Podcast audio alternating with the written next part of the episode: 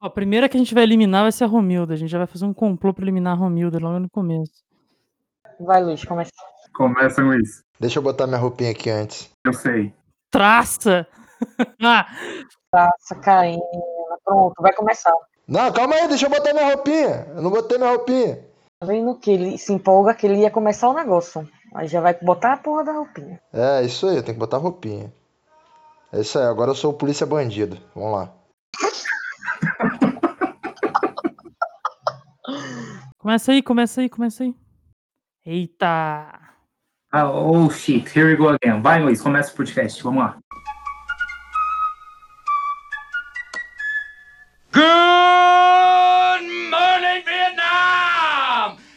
This is not a test. This is rock and roll. Time to rock it from the Delta to the DMZ.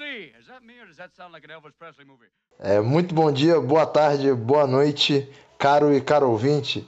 Está começando mais um Cine Talk Show, seu podcast favorito sobre cinema. E hoje aqui é. Estamos aí num, num novo formato. Estamos gravando esse programa enquanto estamos jogando uma quedinha no Among Us.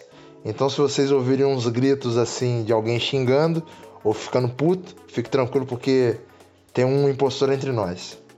Mas hoje, é, se você não ouviu o programa da semana passada, a gente mudou um pouco o formato do programa. A gente cortou o nosso bloco de notícias para tentar dar um dinamismo maior ao programa. Se você não ouviu o programa da semana passada, Deus tem piedade de sua alma, porque você é um pecador. Mas enfim, programa dessa semana aí a gente vai falar de um filme muito maneiro e trouxemos aí um, um convidado especial aí que adora esse filme e acho que veio para somar demais nesse debate. Então, Gustavo, dá aí o seu alô pra galera. Olá pessoas, como vocês estão? Espero que vocês estejam bem. Estou muito feliz de estar participando do podcast dos meus dois amigos muito queridos também. E é nóis, vamos que vamos falar desse filme aí que eu gosto bastante. E além do Gustavo aí, estão aqui comigo novamente. É, Vitor Martins aí, dá o seu alô aí pra galera. Bom dia, boa tarde, boa noite, amigos e amigas. Falando de uma comédia romântica que é uma grande metáfora para o uso de cocaína no dia de hoje. Enquanto jogamos Among Us aí. E Isabelle Lins, dá aí o seu alô pra galera, Isa. Oi, gente, espero que estejam bem.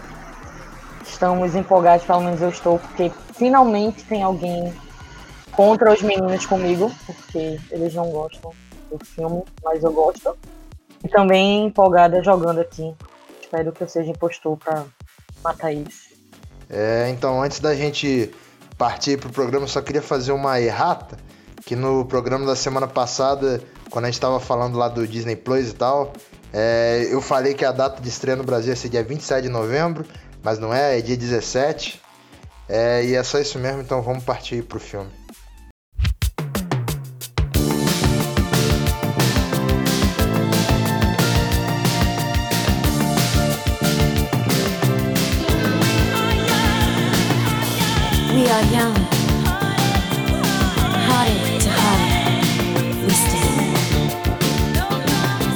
Jenna Rink é uma garota que está descontente com sua própria idade, já que seus colegas mais populares da escola não lhe dão atenção. Seus pais ficam sempre no seu pé e o garoto por quem está apaixonada nem sabe que ela existe. A única amizade que Jenna possui é Matt Flanhaff. Eu não sei sobrenome, é, pronunciar esse sobrenome. Seu vizinho. Para tentar reverter a situação, Jenna decide por ter uma grande festa para seu 13º aniversário, convidando todos os adolescentes que conhece. Porém, o que deveria ser sua consagração se transforma num grande desastre após Jenna ser trancada em um armário devido a uma brincadeira e ser completamente esquecida pelos demais presentes na festa. Triste, Jenna faz um pedido: virar adulta de repente, para ter a vida com que sempre sonhou. O pedido milagrosamente se torna realidade e no dia seguinte, Jenna desperta em 2004 e com 30 anos de idade. De início, Jenna fica assustada com as novidades de sua vida, mas aos poucos fica cada vez mais encantada por ter se tornado tudo aquilo que sempre sonhou. Porém, quando tenta reencontrar Matt, Jenna descobre que, ele, que, que perdeu contato com ele há vários anos e que agora está prestes a se casar. Ó, Antes de tudo aí, eu queria dizer que sinopse do Adora Cinema já resumiu meia hora do filme, a primeira meia hora inicial. É, então, galera, vamos, vamos partir do, do ponto inicial. O filme é um sonho lúdico adolescente ou é uma metáfora para abuso de drogas na adolescência? Metáfora do abuso de drogas. Nossa, ficou tenso, né, o clima no, no jogo. Tava muito tenso, o Luiz lendo o negócio aí, sabotaram o oxigênio. Fiquei, gente, peraí, tá acontecendo muita coisa. Gustavo, pode começar, por favor. Olha, Obrigado. o negócio é o seguinte, é, sobre esse filme, o negócio é assim, ó, primeiro, vamos votar num aleatório aqui, só vamos combinar todo mundo que vota no mesmo cara. Vamos votar em quem reportou o corpo? Que isso? Fui eu que Sim. botei. Ah, você! Não, não, não, então não, então não. É Luiz mesmo, não. Ah, eu já Não votei. fui eu, não. Agora já votei também. Você tem o dever de votar em Luiz, Gustavo. Que Eu votei no isso? Luiz também. Nossa! Tá escrito no caralho. Pior que eu acho que o Luiz vai sair. Ah, vai todo mundo tomar no cu, mano. Eu não sou impostor. Que era ele? Não é? Uh, olha aí, hein, cara. Caralho. Mas o negócio com esse filme é o seguinte, cara. Você, a gente, é, é, é muito anos 2000, é muito começo de ano 2000 esse filme, assim. Tipo, ele reflete muita coisa do que a molecada naquela época, nessa virada de século, queria ser. E a ideia de sucesso, a ideia de você ser rico e isso magicamente solucionar os problemas da sua vida. É, é um filme bem de começo de anos 2000, assim. Mas eu não, eu não vi esse negócio do abuso de uso de droga, não sei o que vocês estão falando, eu realmente não tinha entendido essa parte aí. Inclusive, quem quiser explicar, fica à vontade. Bom, gente, seguinte. Eu acho que, de repente, tem uma grande metáfora para o uso de cocaína, porque tudo aquilo ali é impossível de acontecer. É impossível de acontecer porque a vida não é tão boa daquele jeito. A vida é uma droga. Então, ela vai de 13 anos para 30, ela usa um bagulho chamado pó dos desejos. Através desse pó, ela vira, ela se torna adulta e tal. Beleza. Pó dos desejos, meu amigo. Pó dos desejos, pra mim, é, é outro nome. Desejos, pra mim, é cocaína. Caralho, o pozinho, agora que eu entendi, brother. Tudo faz sentido. Pum. Você usa o pó dos desejos enquanto você tá nos 7 minutos no céu. Cocaína. Sucesso em tudo que ela queria, importante na carreira, na profissão, e o chefe é tão bobo quanto uma criança de 13 anos, que é o que na verdade ela é. Por quê? Porque ela tá numa viagem usando cocaína. Em dado momento do filme, o Mark Ruffalo pergunta se ela tá chapada. Por que será, né? Nossa, velho. Nossa, estragou o filme pra mim. Eu juro que eu acho que nunca mais eu vou conseguir. Nossa, cara. Que ódio de você, velho. vários momentos do filme tem um certo downgrade na cor. E aí, desse- do aumento da cor, depois desse downgrade, a cena do clear. Porque a cena do clear tá mais sem no filme. Porque é o alto da cocaína. É o alto do, é o alto do humo dos desejos. E, na moral, mano, só chapada, uma, uma adulta de 30 anos ia passar batido, dando uma festinha pra uma porrada de menina. Anos 2000, meu filho. Tinha banheira do Gugu, tinha muita coisa. Isso não. Vou ter que discordar com a palestrinha. É, eu concordo com o Gustavo, eu acho que o filme é muito bom. Sim, quero nem saber. É, mas, né?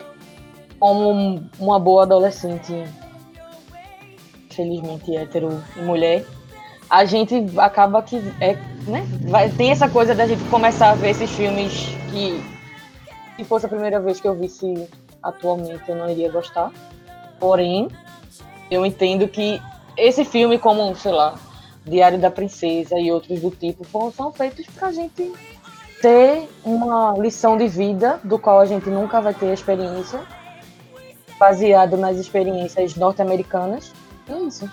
Ó, eu queria fazer um comentário antes de tudo. Vocês estão falando que esse filme reflete os anos 2000 aí. Eu não acredito nisso não. Eu acho que isso é uma mentira, porque a porcaria do filme é de 2004 não toca uma música da Avril Lavigne, cara. E não pode ser um filme dos anos 2000 sem Avril Lavigne na trilha. Falou o fã de Britney. É, então, eu- esse filme, é bom a gente lembrar o nosso ouvinte aqui, o nosso caro espectador, de que esse filme é dirigido por um diretor chamado Gary Winnick. E ele fez alguns outros filmes, como eu diria. Como eu podia falar isso? É, não começou assim. Ele fez A Menina e o Porquinho e Cartas para Julieta. Ele teve uma sequência, assim, ele foi de 89 até 2010. Ele parou de fazer filmes em 2010, não, não, não dirigiu mais nada depois disso. E o último filme foi justamente Cartas para Julieta. É, ele fez um Jovem Sedutor também. Então, assim, dessa filmografia dele, que tem Noivas em Guerra, um filme muito avulso, assim. De todos os filmes dele, eu gosto muito do, do De Repente 30. E eu acho que De Repente 30, ele é do, desses filmes dele aí, o que mais conversa um pouco, acho que não só sobre o tempo que ele fez esse filme, mas também sobre temas que tanto a gente adulto olha para esse filme e acha fofo as coisas de quando era jovem, mas eu vi esse filme quando era criança ainda, pré-adolescente, e me marcou muito. Porque são é uma coisa muito fácil assim de você falar, pô, se eu fosse adulto, acabaria meus problemas, saca? Tipo, se de, se hoje pra amanhã eu virasse adulto, eu tivesse liberdade, eu tivesse dinheiro, eu tivesse fama, eu tivesse. Pô, é isso a vida, acabou aí, sabe? E, e aí esse filme mostra que não é bem assim por aí, que tem. Ele vai em muitas camadas, esse filme, ele é bem fundo, mas a que eu mais gosto é como, tipo, ele me marcou muito na pré-adolescência ainda. E hoje eu olho para esse filme e vejo essas mesmas vontades daquela época e continuo me identificando muito com isso, saca? Eu acho que nisso, por mais que ele não seja um filme que estabelece uma linguagem, uma relação muito é, bonita e, e, nossa, belíssima com a filmografia, com a linguagem do cinema, ele não é um filme assim, mas ele me marca muito justamente por isso, sabe? Eu sempre me lembro de certas coisas e certos valores com esse filme, assim. Então, eu é, concordo também com o Gustavo, e eu acho que, tipo, eu não sei como é que foi a infância de vocês, mas a minha, a da minha irmã, e das mulheres próximas, primas, colegas de escola, era tipo que a vida estaria resolvida muito antes dos 30 anos. Então, assim, era pra estar. Tá... Eu lembro. Eu lembro muito claramente as, é, em conversinhas assim de ensino fundamental, a gente dizendo que, sei lá, 25 anos já estaria com filhos, casada, e a vida seria isso, sabe? Não só isso, mas como agora, né, perto dos 30 anos, a gente já vai identificar, quer dizer, não sei vocês, né, mas pelo menos eu evito assim, e aí a gente já vai pelo menos eu, né, já vi há muito tempo que, tipo, não vai ser desse jeito. E eu gosto de que, pelo menos, a personagem principal, a Dina, ela vê que ela tá errada em vários aspectos da vida dela. E como todo bom clichê, com todo o ensinamento que, né, esses filmes possuem, ela vai tentando não modificar tudo, não voltar atrás. E, porque, por exemplo, ela não pede desculpa, né, pra a esposa lá do cara que ela pegava e tudo mais. Mas de que, tipo, ela vai atrás das coisas que ela pode resolver, né? E eu confesso que o sonho da minha vida era me apaixonar por alguém e aí a gente acabar. E quando esse cara casasse, eu ir no dia do casamento lá. Interromper tudo. Que isso, cara? Inclusive, como os meninos bem sabem, eu rolo algumas pessoas, talvez inconscientemente para obter esse desejo, não sei. Cena dos próximos anos da minha vida, se eu tiver, né? E é isso. Não, eu ia falando que assim, é, relacionado à infância, cara, tem uma coisa na vida que eu sou consciente que eu sou triste. Inclusive desde a infância. Então, pra mim, esses filmes aí de.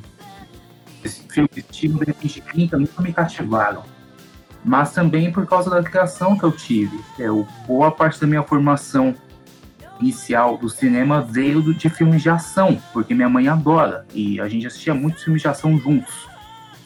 Tanto que todas as franquias de ação do universo, dos anos 80, 90 e 2000, eu já assisti tudo, porque eu assistia com a minha mãe minha formação vem muito disso. Então nunca tive muita paciência para ver filmes de comédia romântica. Então quando eu via filmes como De repente 30, eu pensava, porra, que merda.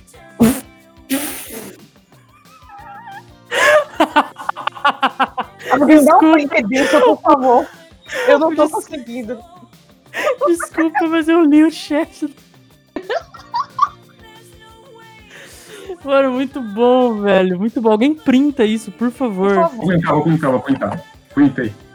É, é, bom, voltando. E aí, é, eu sempre pensava isso e tal. E quando eu pensei na metáfora da cocaína, sempre fez muito mais sentido. E, e vendo, revendo o filme, eu comecei a pensar em vários memes também, tipo do, da comedora de casados. É falando, é corroborando um pouco com isso aí que o Gustavo falou, cara, que É, seria muito legal se a gente entrasse num quarto, caísse uma, porra, uma pilha de cocaína na nossa cabeça e a gente virasse adulto do nada, tá ligado? Ia ser maneirão. Só que, igual, hoje eu tenho 24 anos e, porra, é, sou uma pessoa diferente do, da época que eu tinha 13, por exemplo, tem uma noção de vida e de mundo muito mais ampla do que eu tinha. Assim espero. Entendeu? E, e, tipo, hoje eu, eu enxergo esse negócio assim. É, eu, eu, eu, por exemplo, se eu tivesse a oportunidade de voltar no tempo pra avançar os meus 30 anos direto, eu não faria isso, cara, porque muitas pessoas acham que essa fase, assim, mais ou menos a cidade, que é a média da nossa cidade aqui, que tá gravando podcast, esse período aí dos 18 até os 25, 26, 27 anos, é, a galera considera muito como a melhor fase da vida, né? Porque você ainda não tá com cheio de doença, você é jovem, você consegue beber por quatro dias seguidos, essas coisas todas. E a Jenna no filme, ela não vive isso, tá ligado? Parece que tem essa lacuna que falta o tempo todo para ela. Tanto que quando ela, ela acorda lá em Nova York, ela reencontra o Mark Ruffalo lá, aí pede ajuda para ele lembrar, e ele fala, mano, eu não falo com você há muito tempo, não sei o que. E ela, ela sente falta disso, é, esse, esse espaço, né, que ela não viveu, entre aspas. Mas, porra, Luiz, você pensar nisso de voltar no tempo, cara, nossa. Sério, você conseguiu pensar isso vendo de repente 30? Com todo respeito, aí eu não conseguia pensar nisso. Mas também vem parte que eu tive, né? Então, beleza. Não é que eu consegui pensar nisso, tá ligado? É porque, tipo, é, foi a segunda vez que eu vi esse filme esse ano, tá ligado? Aí a primeira vez que eu vi, eu achei, porra, vai tomar no cu, filme chato pra caralho, Mark Ruffalo chorão, detesto essa porra. E eu sou o cara que vê comédia romântica, mas mete pau, tá ligado? Fala, ah, é ruimzão, mas amanhã eu tô vendo o Ashton Kutcher fazendo alguma merda britânica, tá ligado? Eu, aí quando eu revi essa vez, eu, eu, eu, revi com mais calma, achei até melhor, minha nota no Letterboxd subiu meio ponto, entendeu? Aí eu consegui ter um, um, pouco mais de empatia pelo filme, gostei, achei mais legalzinho. Aí eu, eu coloquei no, na posição da Diana ali. Nossa, bicho, falando nela, nossa, ela virou uma pessoa horrível, né? Eu tô. Quando ela pulou, né? Dos 13 pros 30, cacete, mano. Ela virou uma pessoa, uma pessoa horrível real. Basicamente tudo que, tudo que a pessoa podia ser de ruim, ela virou, assim. Pior que dessa, quando eu vi dessa vez, eu ficava pensando que os comportamentos da adolescência antes de viajar no tempo é, dariam a entender que ela virar tudo isso de mal era uma possibilidade muito muito plausível, assim, é, do jeito. Ela ignora Matt, né? Ela, ela, ela de uma forma quando ela estava sozinha com ele, mas quando ela estava na escola de uma forma completamente diferente os pais a mesma coisa. É, daí, talvez ela pegasse uma pessoa horrível, mesmo se ela não tivesse viajado no tempo. E de como, é, pegando o gancho aí que você falou, de, de como, por exemplo, a amiga dela, Lucy, tem todos os trejeitos né, de ser uma pessoa horrível e de como isso tava, tipo, tudo certo para elas duas, né? Tanto que quando a Jenna começa a querer, tipo, mudar e agir diferente, refletindo nas paradas, é, a Lucy se afasta. E eu acho que esse deve ser o maior ensinamento para todas as menininhas. Mas que, tipo, tem umas paradas que a gente vai pensando e que realmente fazem muito sentido. Não só o uso da cocaína, mas de como é, as pessoas dão indícios de que não prestam e, né? Sim, vocês entenderam. Sim, mas também tem uma coisa do tipo assim, é, é, ela tinha que ser dessa forma, saca? Porque, tipo, ela era aquela pessoa antigamente, então tem essa coisa meio determinística, assim, sabe? É, o que é estranho também ao mesmo tempo, só que o filme ele trabalha com essas redenções, assim, né? O que eu acho legal. Eita, preula. Hum, vou nem dizer, dizer. Ai, olha aí, cara. Nossa, eu vou votar no Luiz, assim, sem dó. Assim, né? que isso? Eu vou falar, é o vermelho. Gostei do Gustavo. É o vermelho. Eu vou de vermelho. Fácil. Que isso? É, mas o filme trabalha com um pouco dessas redenções, mas também ao mesmo tempo essa reflexão do tipo assim, ah, ela tinha que ser dessa forma também é muito legal. Porque o cara, o moleque, o Matt, ele não é que ele não muda, mas ele é o cara que tava sempre ali. Ele ainda tentou contato depois com ela, ela ignorou ele, saca? Ele ainda tentou tá ali. Então, sei lá, talvez o cara que supostamente sempre foi bonzinho tenderia sempre ser bonzinho, né? a- Enfim, nossa, tô muito triste que não tiraram o Luiz. O Luiz é um impostor, gente. Eu vou, eu vou chamar aqui de novo. Que eu sempre. Vou chamar a reunião de emergência. Eu tô aqui em volta, vou chamar a reunião de emergência pra tirar o Luiz daqui a pouco. É, eu acho, ao mesmo tempo que eu acho isso legal, eu gosto de como o filme trabalha com isso. Tipo assim, não tem um. Aí, ó. caraca. É o, é, é- é o Vitor, é o Vitor. Eu não sou eu, não. Oxe. Nunca tive tão certo pra uma coisa na minha vida. queria falar uma coisa do que o Gustavo tá falando. Era do que, tipo, o Matt não ter mudado, mas de que nos tempos de hoje ele pode ser interpretado como um grande gado. Por quê? Ele, tipo, tava lá. Sabia! Nossa, mas eu tinha certeza que era um dos dois, cara. E minha intuição falou que era o Luiz primeiro. Olha, não tem nenhuma. Te... Ninguém fez teste nessa merda. Nossa, bando de vagabundo, velho.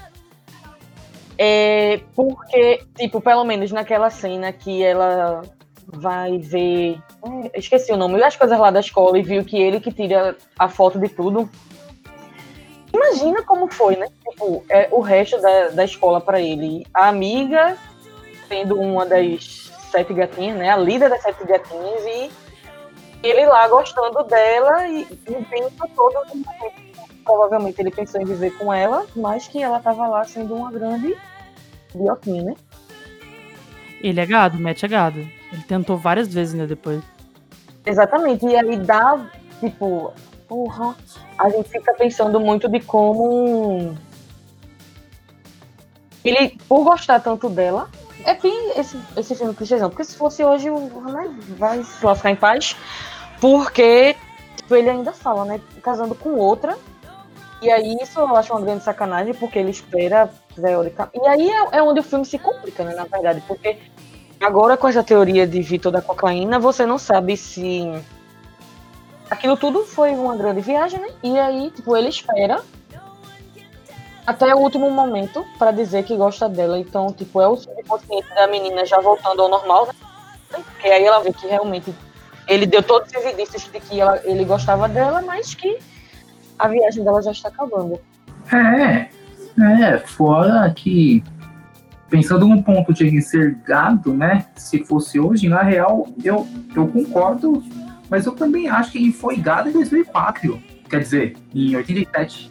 Porque, né, cara, ele, mesmo ele sabendo que a minazinha era não uma pessoa tão boa assim, porque ele sabia, ele tinha visto ela fingir comportamentos, é, ele ainda assim continuava lá, fazendo casinha de boneca. Pô, de casinha de boneca, irmão, vai tomar no cu.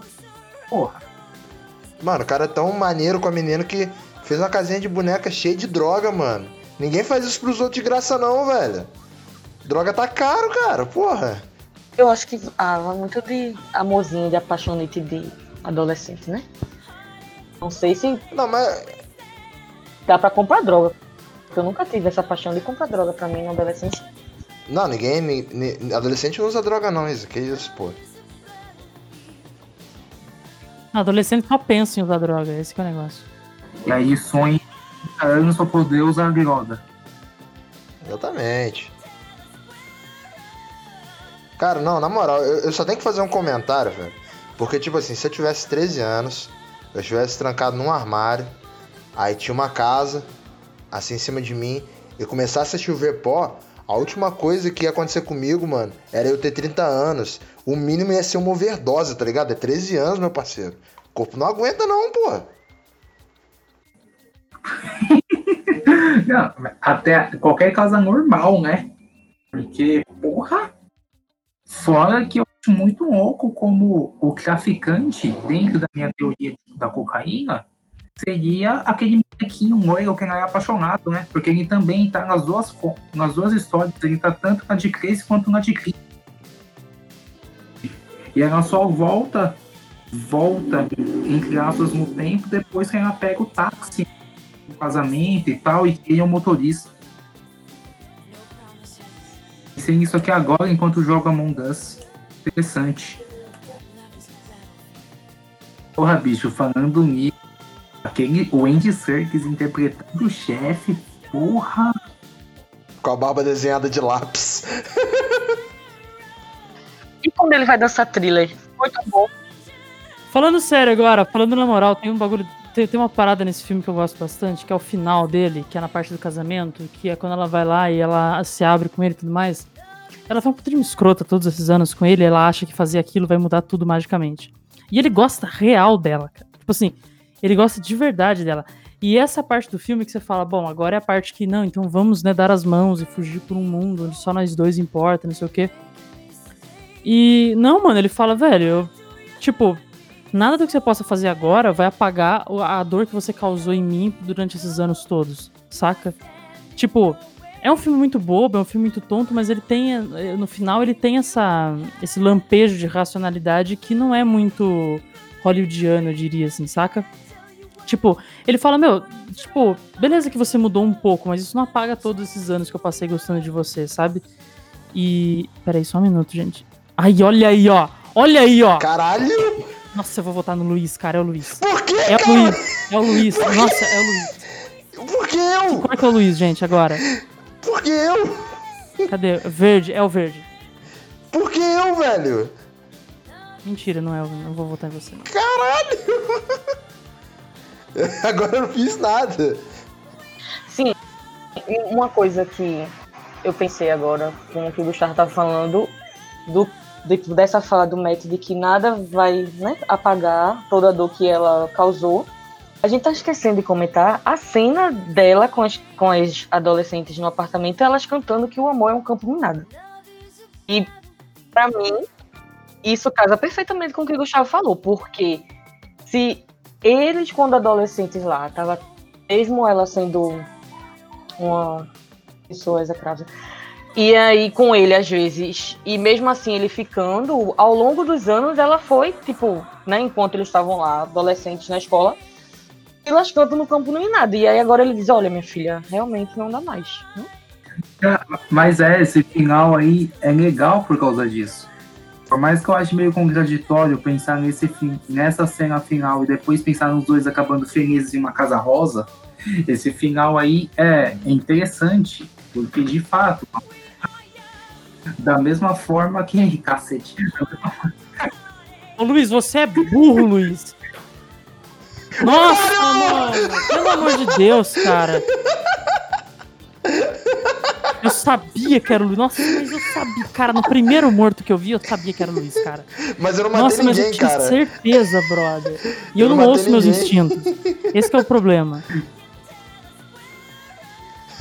Tô muito triste, tô muito triste. É, aí, só pra fechar o que eu falei, da mesma forma que a amiga dela também não, não, não apagou nada que- do que a amiga dela fez, né? Como- Exatamente, eles têm a chance de fazer certo as coisas. Ô, Vitor, esse é o negócio desse filme. Você tem a chance de você. Se você soubesse onde você vai errar, se você soubesse os erros que você comete, o que a infelicidade te, te traz, a infelicidade que esses erros te trazem, você poderia voltar e fazer diferente. É, eu duvido que tudo na vida dela tenha sido da mesma forma. Talvez ela não tenha sido bem sucedida nessa, nessa realidade real, né? Talvez ela não tenha sido uma grande empresária, talvez ela não tenha sido rica, morando em Nova York, atravessando a rua com um copo de café na mão.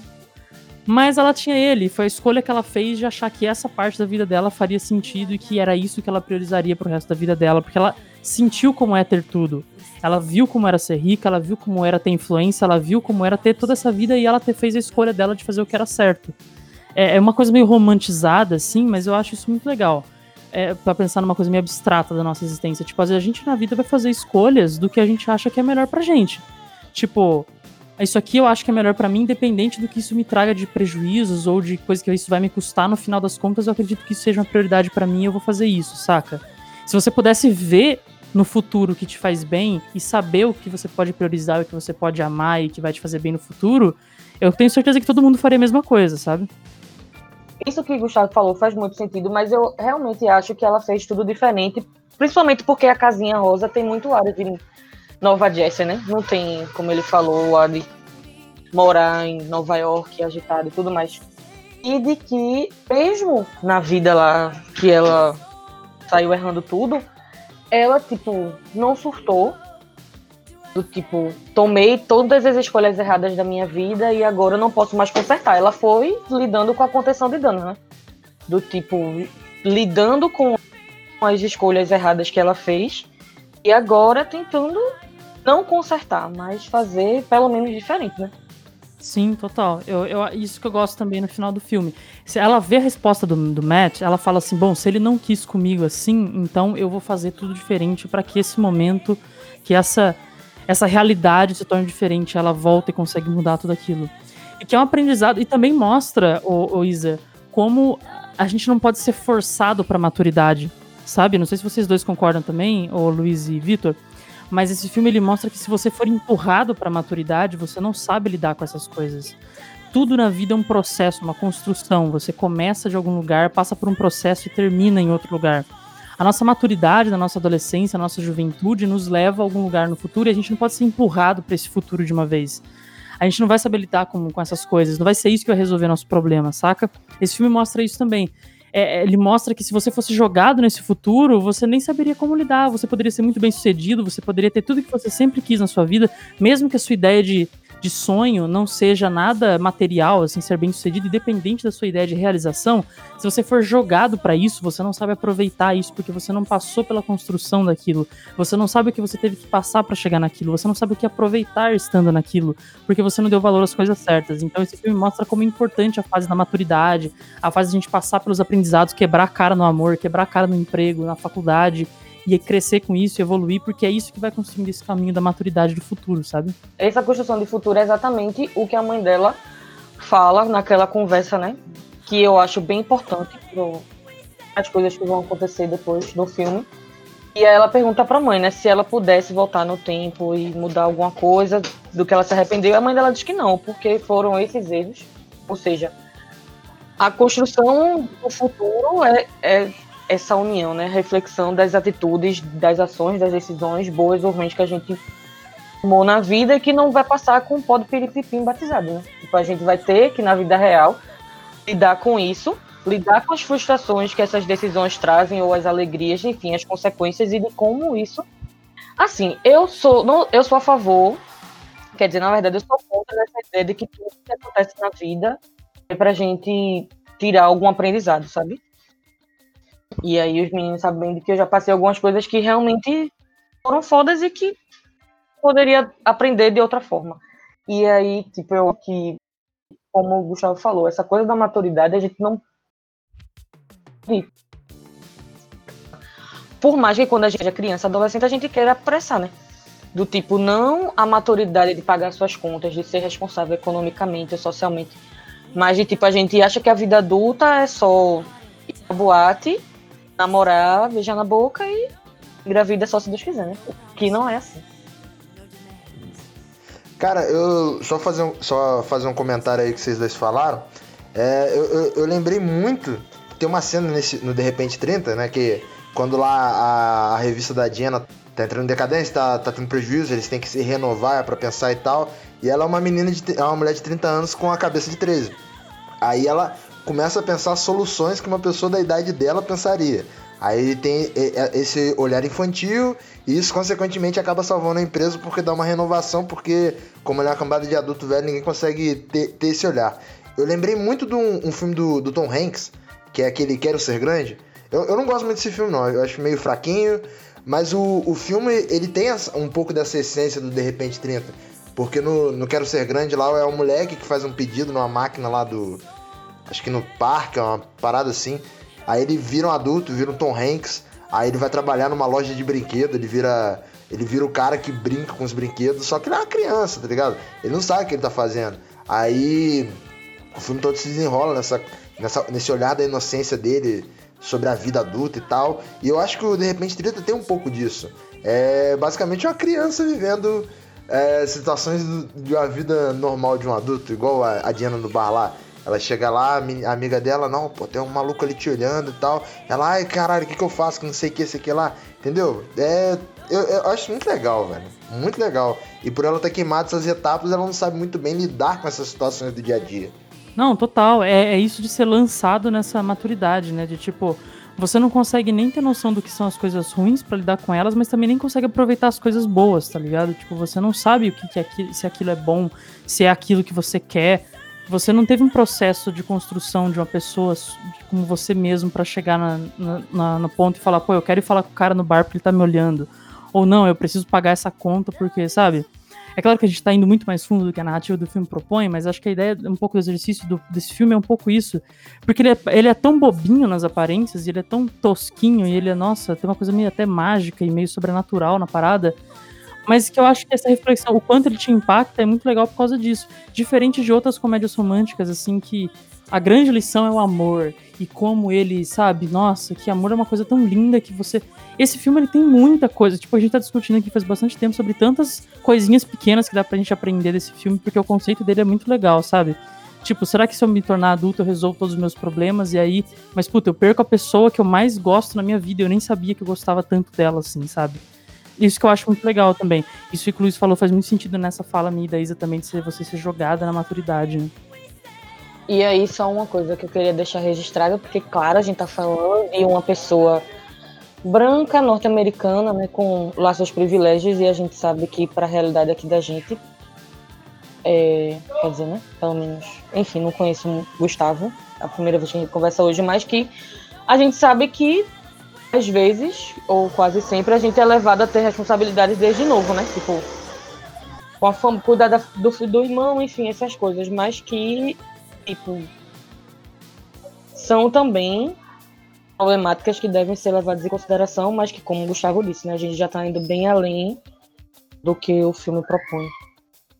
Ah, é. É, eu acho que só de pensar em. mais que eu não goste tanto do filme assim, é, só, de, só de a gente estar aqui falando há quase uma hora, ao mesmo tempo jogando Among Us, e a gente está discutindo tudo isso, todas essas coisas que a gente refletiu e encontrou dentro de um filme, mesmo que não proponha isso, mostra como uma ideia legal, né? Dentro do filme.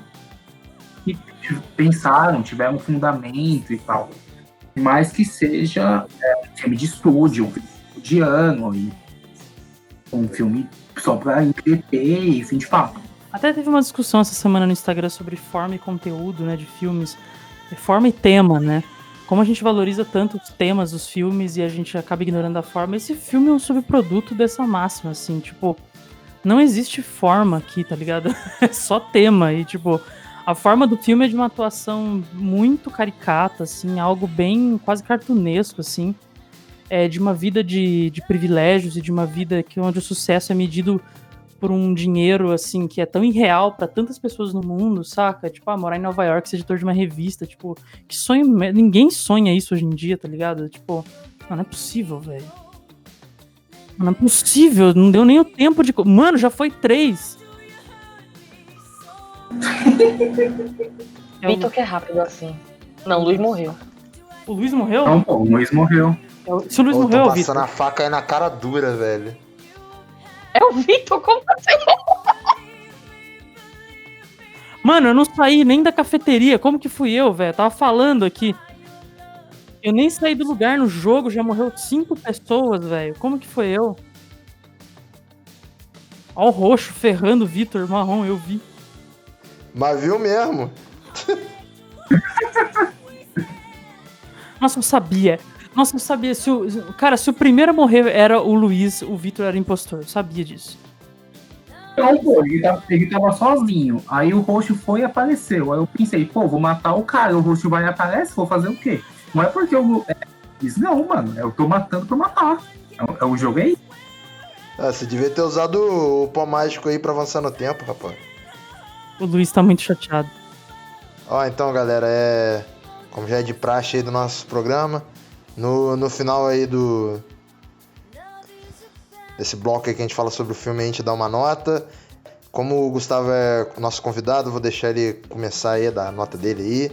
Gustavo, 0 a 5. Quanto que você dá pro filme? Cara, eu sem brincadeira nenhuma, eu dou um 4 pra esse filme, porque a minha experiência com esse filme foi de passar muito tempo com ele. Tipo, primeira vez que eu vi esse filme ficou meses assim na minha cabeça e eu revi ele várias vezes durante a minha vida depois disso. é, em várias fases diferentes da minha vida. Esse filme sempre me marcou, sempre fico com esse filme por bastante tempo na cabeça, por mais tonto que isso pareça e por mais bobo que ele seja. Mas essa é a minha experiência pessoal com o filme, eu gosto muito dele, gosto do humor, gosto da leveza que ele tem também. E fora todos esses temas que ele trabalha, faz a gente. Faz, me fez refletir bastante, pelo menos. Eu tenho uma experiência bem agradável com ele, quatro estrelas aí. Caralho, que bonitinha a justificativa. Gostei. Ó, então eu vou. Eu vou pular vocês dois aí, vocês são dois otários aí. Eu vou dar minha nota, eu vou dar dois e meio aí, com. Talvez no futuro, quem sabe, eu vou dar um 3. Mas aí vai depender do meu dia aí, se eu tiver afim de olhar pra cara do Mark Ruffalo ou não. Porque eu realmente tenho um ranço com ele. Achei ele insuportável. Aí eu vou dar um 2,5 aí, que era um 2 no começo do ano. Então eu acho justo. Aumentei mais meio pontinho. Ah, eu vou dar 4,5. Caralho! Enfim. Só não dou 5 porque eles não falam o nome real da droga que ela usa. Porque Pó dos Desejos não é real. Então cachê pra vender. É isso. Eu dou 2,5 também. Pra mim o filme eu pensei na metáfora da cocaína. Então é. Eu dou 2,5 mesmo. Então aí, passado nossas notas aí, vamos partir para o nosso momento Moonlight.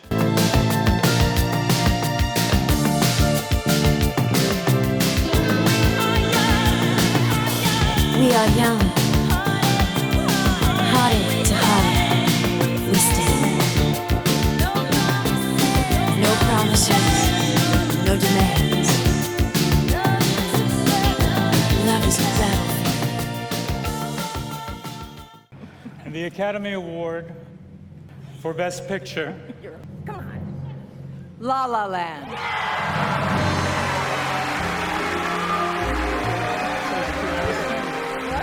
La La Land has 14 Oscar nominations this year and is tied for the most nominated movie in Oscar history. Guys, I'm sorry. No, there's this, there's a mistake. Moonlight, you guys won Best Picture. Moonlight won. Come on, this is not a joke. This is not a joke. I'm afraid they read the wrong thing. This is not a joke. Moonlight has won Best Picture. Moonlight, Best Picture.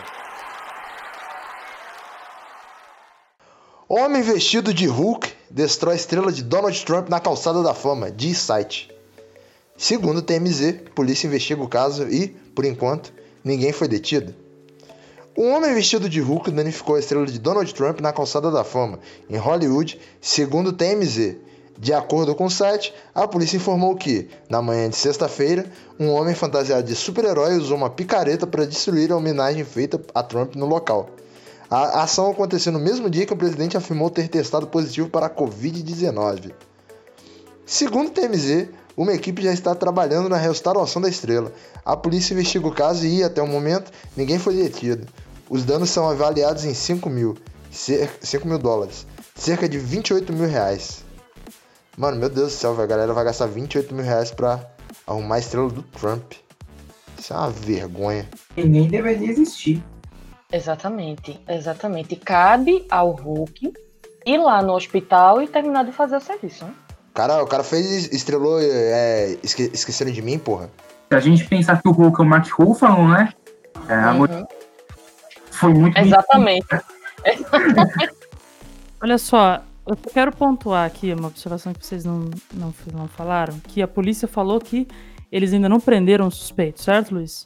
Certo? Certíssimo. Óbvio, os caras não vão prender o Hulk, tá ligado? É óbvio que eles não prenderam o suspeito. Se os caras achassem o Hulk que quebrou a estátua, os caras falar, você esteja preso. Ele não vai obedecer ao Hulk, tá ligado? É óbvio que não prenderam o cara. Na minha opinião, você não precisa nem estar vestido de Hulk pra fazer isso aí. Eu acho que isso é um serviço de utilidade pública. Qualquer cidadão travestido da forma que bem entender pode realizar esse serviço que faz um bem pra humanidade. E é isso, assim. Eu só queria deixar claro aí que se você tá afim de quebrar a estátua ou a calçada da fama que seja de qualquer imbecil, idiota do cacete que esteja minimizando a pandemia, que esteja causando a morte de milhares de pessoas, você não, não, você não tem minha permissão pra fazer isso, independente da sua roupa. Pode estar vestido o que você quiser, entendeu? Aí, Mas você pode fazer, você tem minha permissão. Aí se perguntarem na polícia, pode falar que quem deixou foi o Gustavo Show lá no podcast. É isso aí. Gosto quando uma pessoa pistola além de mim aqui. Hoje não, não pistolou sozinha. E é exatamente isso aí. Nossa, é perfeito. Não poderia ter dito melhor do que essa fala do Gustavo aí. Nossa, porque puta merda. É, o cara fez um serviço pra humanidade. Ele deveria ganhar o Nobel da Paz por isso. Ah, tem que achar o Hulk primeiro, mano. Eu, eu ainda acho que faltou o cara chegar ali na frente da estrela dar um, um Vingadores ativar aí. Eu não lembro a frase exata agora que rola no Ultimato. Mas eu acho que não é isso, não. É, é a Vin- Vingadores Assemble lá. Ativar. Pô, Super Gêmeos agora, Vingadores? Que isso?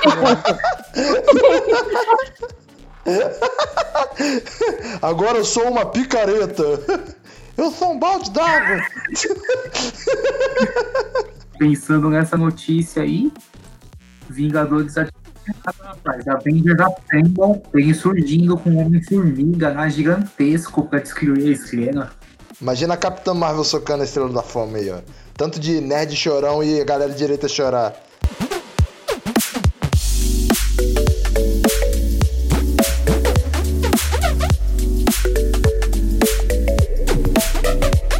Vamos, va- vamos partir para as nossas indicações aí, então. É, começar aí com o Gustavo. E aí, Gustavo, aqui no final do nosso programa a gente tem o costume aí de deixar uma indicação aí de um filme, de uma série, de uma música, de um qualquer merda que você queira. O que, que você vai deixar aí pro, pra galera ver aí, procurar durante essa semana aí? Então eu quero deixar pra quem chegou aqui até o final como um bônus aí, né, Pra você que aguentou essa discussão aí até o final. Eu quero falar pra você que está acontecendo a Mostra Internacional do Cinema de São Paulo. E tem muito filme legal sendo exibido, tem muito filme nacional sendo exibido. Procure por outros festivais também que estejam acontecendo online pra você prestigiar o cinema nesse período que tá muito difícil. É, a gente não tá conseguindo ir no cinema, mas a gente, a gente consegue ainda prestigiar filmes novos, de cineastas pequenos que precisam desse apoio, dessa moral. Então se informe aí, principalmente aí, pelo menos o maior que eu acho que está acontecendo agora é a Mostra de São Paulo. E também aí o. Eu acho que só esse. O Festival de Curitiba acabou na semana passada. Mas se informe aí, veja os filmes que dá pra você assistir. Não fique sem assistir filme só porque você não tá indo no cinema. E sem assistir lançamento só porque você não tá indo no cinema, que tem muito filme bom lá. Bom, o meu, a minha indicação dessa semana é Miss Marvel, só porque né, nessa conversa que a gente que fluiu o episódio sobre maturidade e tal, a gente já falou sobre a Miss Marvel aqui. Ela é uma jovem chamada Kamala Khan e ela né, acaba recebendo os poderes da Miss Marvel e é uma história muito boa, trata sobre maturidade, sobre responsabilidades e de como a vida. O, a HQ, na, na verdade, o, o título é Nada Normal, acho que foi a primeira, a- anos 2016 por aí, que saiu. E é bem interessante porque trata da jovem de uma vida. Eita! Do cotidiano, do cotidiano de uma jovem norte-americana, imigrante, com vários dilemas e que é interessante, além de todos esses, esses assuntos, também dessa nova onda sobre novos personagens e a nacionalidade e tudo mais. Então, não recomendo.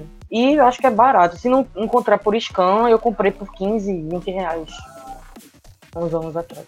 E ainda está pelo mesmo preço. Minha, minha indicação é um filme que eu vi nessa semana, um filme desse ano, um dos filmes mais bonitos que eu vi nos últimos anos, um filme que chama Metamorfose dos Pássaros, um filme português, um filme lindíssimo, que fala sobre uma relação familiar que era toda ancorada, assim como várias relações familiares em vários lugares do mundo, era toda ancorada na figura feminina, e a diretora presta uma homenagem a tudo isso e a família dela. Um filme lindo. Estava no Olhar de Cinema, um festival de Curitiba que acabou essa semana, como o Gustavo falou. E, pelo menos até agora, o melhor filme do ano. É um filme muito bonito, mesmo. Não é difícil de achar. Eu vou indicar aí o Quero Ser Grande do Tom Hanks. É, apesar de não ter gostado do filme, você que se interessar por procurar o filme, você pode gostar. É, e se você gostou de De Repente 30, provavelmente você vai gostar desse filme, porque é uma ideia bem parecida, só que o filme é dos anos 80. E ao invés de ser a Jennifer Garner, é o Tom Hanks.